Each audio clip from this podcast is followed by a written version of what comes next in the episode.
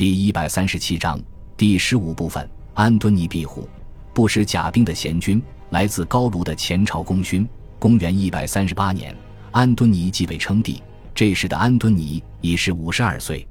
这也是为什么哈德良要让安敦尼在继位时先收养两位继承人，这样即便安敦尼和其中一位因故去世，也不用担心帝国陷入没有继承人的困境。安敦尼全名为提图斯·奥勒留夫乌斯·伯伊恩努斯·阿瑞斯·安敦尼乌斯，在被哈德良立为皇储之后，名字改为提图斯·埃利乌斯·凯撒·安敦尼乌斯。安敦尼的家族奥瑞利亚。是一个罗马共和国时期便存在的平民家族。奥瑞利亚家族在共和国时期曾出过许多高级官员，其中包括数名大法官与执政官。奥瑞利亚家族不是罗马最显赫的平民家族，但无疑是发展的最广、家族分支最多的家族之一。其家族分支在公元前两世纪到帝国初期，遍布了意大利、高卢、西班牙与撒丁岛等行省。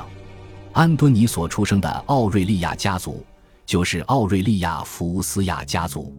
这一奥瑞利亚的家族分支于共和国晚期时移民到了纳尔榜南西斯高卢行省。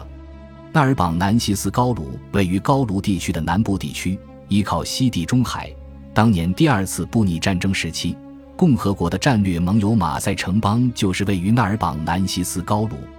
不过，还有另一种说法。就是安敦尼所在的家族本是意大利东南部的萨伦托王室，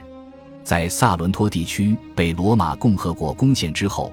举家迁徙到了高卢地区，并给自己家族过继了奥瑞利亚家族的姓名。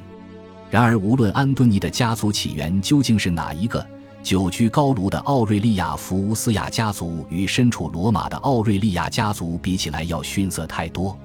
这一家族在共和国时期一直默默无闻，并没有出现什么高官显贵，这样默默无名的状态一直持续到安敦尼的祖父弗拉维王朝时期。安敦尼的祖父福乌斯出生于高卢，不过青年时期参军后立了不少军功，得以在军中步步高升。在尼禄时期，在名将科布洛旗下担任第三高卢军团的军团长。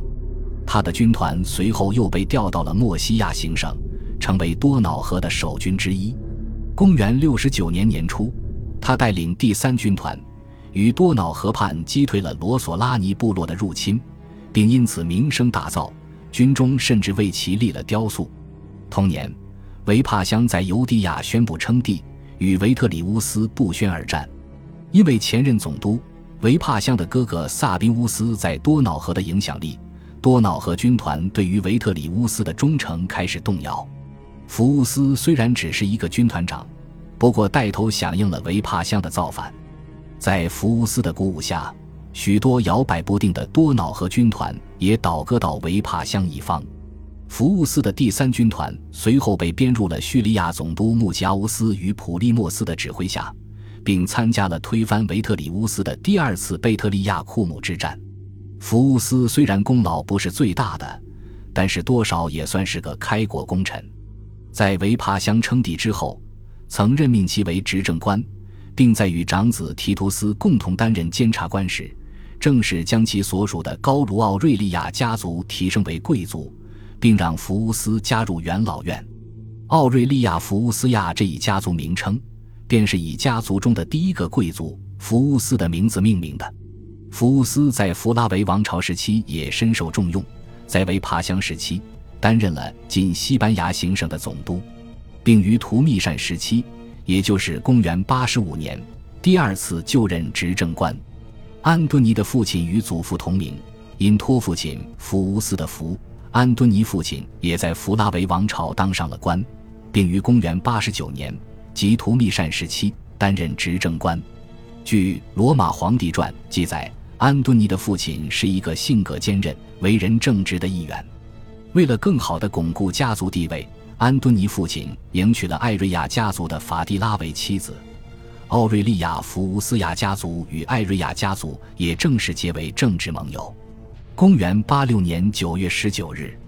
安敦尼父亲与法蒂拉于罗马郊区的庄园里诞下一子。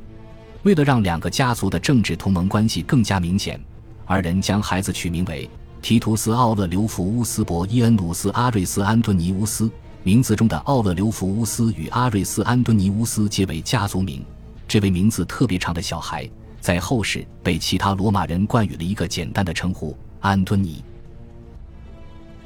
感谢您的收听，喜欢别忘了订阅加关注，主页有更多精彩内容。